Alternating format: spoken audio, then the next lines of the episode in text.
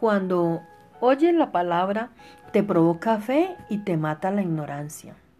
Continuando con el calzado del Evangelio de la Paz, ahora meditemos en la siguiente pregunta que encontramos en Romanos 10:14. ¿Y cómo creerán en aquel de quien no han oído? Es tiempo de creer, pero para eso es tiempo de oír la palabra. Todo lo que Dios tiene para nosotros se recibe por fe. La fe es por lo tanto la clave de todo lo que vivimos como hijos de Dios.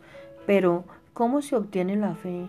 La sencilla respuesta está en un breve pasaje bíblico que encontramos en Romanos 10, 17. Así que la fe es por el oír y el oír por la palabra de Dios. En este pasaje se mezclan los dos elementos importantes que provocan la fe en nosotros y son los siguientes, el oír y la palabra de Dios. Pero, ¿qué tipo de oír debe ser el que nos provoca la fe que agrada a Dios? No es el oír de todos los días, de lo que sucede a nuestro alrededor, ya casi todo lo que oyéramos a diario provocara fe en nosotros, nuestra forma de vida sería muy diferente a la que vivimos. Necesitamos agudizar nuestro oído espiritual para aprender a escuchar a Dios a través de su palabra. Esto provocará fe y estaremos listos para recibir las promesas de Dios. Cuando nuestro oído se inclina atentamente para recibir la palabra de Dios, el Señor da gracia de manera que provoca fe en nosotros. Muchos han oído la misma palabra que hemos recibido, pero de nada les sirve, porque no inclinan su oído de tal manera que la palabra les provoque esa fe y no obtienen resultados. Hay un elemento muy importante que no debemos ignorar para que la palabra de Dios provoque fe en nosotros y es que debemos recibir la palabra de verdad que actúa en nuestro interior. Cuando recibimos la palabra no, cuando recibes la palabra no recibes palabra de hombre, recibes palabra de Dios, no la menosprecies. Muchos pueden oír una prédica de la palabra de Dios, pero tal vez no todos reciben la gracia de oír de manera que su corazón se llene de fe. Este oír es provocado por la palabra. Procura que cuando venga la palabra tu oído esté despierto y entonces se producirá fe, la fe en el corazón y te darás cuenta que la palabra que has recibido no es palabra de hombre sino de Dios. Cuando realmente has recibido la gracia de oír la palabra, tu rostro, tu mirada, todo tu ser revela ese toque de gracia de parte de Dios. Tu fe inicia y termina en Dios, puesto los ojos en Jesús, el autor y consumador de nuestra fe.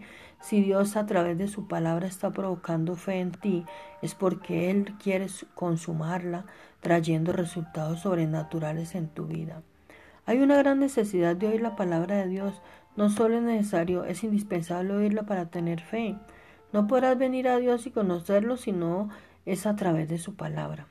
Jesús nos habla de la importancia de escudriñar las escrituras. A esto podemos decir que la palabra de Dios es como un mapa que te muestra cómo obtener la vida eterna a través de la persona de Jesús. La persona central de la Biblia es Jesucristo, el Salvador del mundo. Es necesario mencionar que la fe sirve para encararnos, para acercarnos a Dios y obtener la salvación a través de nuestro Señor Jesucristo. Ahora, ¿te has preguntado alguna vez por qué la palabra de Dios obra en nuestros corazones cuando la escuchamos? Estudiar la palabra de Dios nos trae conocimiento, sabiduría y nos da a conocer el plan de Dios, su manifestación en carne para venir a salvarnos de la condenación del pecado y de la pena de muerte eterna. En Oseas 4:6 encontramos una palabra que sentencia nuestro destino.